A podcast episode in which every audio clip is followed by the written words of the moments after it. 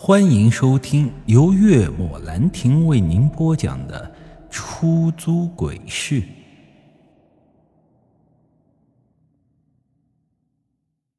相比于肉体上的折磨，这是一种来自于心灵和灵魂的双重折磨。无人能够看到，但却能让人痛彻心扉，深入骨髓。就像是灵魂被人深深撕开一样疼。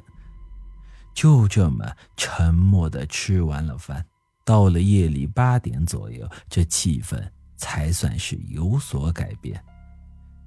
但是，却是变得更为紧张了，因为啊，这屋外突然就有了诡异的声响。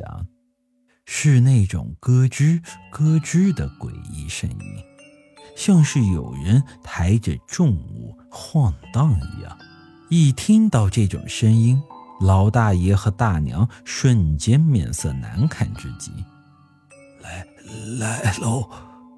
老大爷颤抖的声音传来，我很好奇，同时心里也十分的紧张，这手心啊都在冒汗。这种气氛，能够不知不觉地将人带到一个诡异的场景之中，这根本由不得自己。到底是什么？江明眉头紧皱。马真人开口说道：“鹦鹉，我能感受到他们的气息。非人非鬼，很难对付。”听到马真人都这样说了，我顿感一阵不妙。对付尸骨婆的时候，我都没见过他这副表情。难道说这鹦鹉比尸骨婆还厉害？这屋外诡异的嘎吱嘎吱的声响仍旧在不断的响起，屋内灯光开始闪烁，渐渐的暗淡了下来，就像是被黄昏笼罩了一样。说不出的诡异，随着声音的由远及近，我的心里也跟着提了起来。这到底是什么？他们去的是玄关藏的那个方向，天亮的时候又回去。大爷小声的说道。马真人神情严肃，看来无暇关山。真的出现大变故了，这一切都变成了未知了。他们属于鹦鹉，你本质上也属于鹦鹉，这一旦经过，必然会有所联系。我心头猛然一震，紧张的看向他，那该怎么办？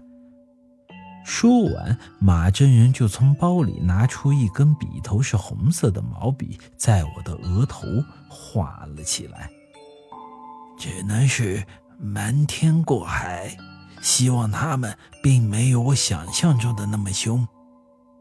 马真人说着，他用朱砂笔在我的头上画着符咒，然后再用特殊的手段将我身上的气息给遮盖住了。这样一来，只要门外的鹦鹉不是太凶，基本上都无法察觉到我的存在。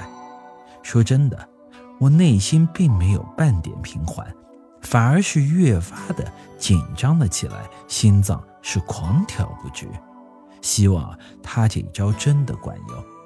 大概两分钟之后，那阵诡异的声音已经来到了屋外。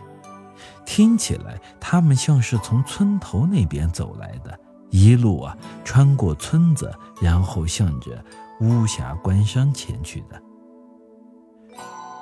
依旧是传来了咯吱咯吱的声音，这一次这种诡异的声音很清晰的在屋外响起，听起来他们应该是来到了正对窗户的路边。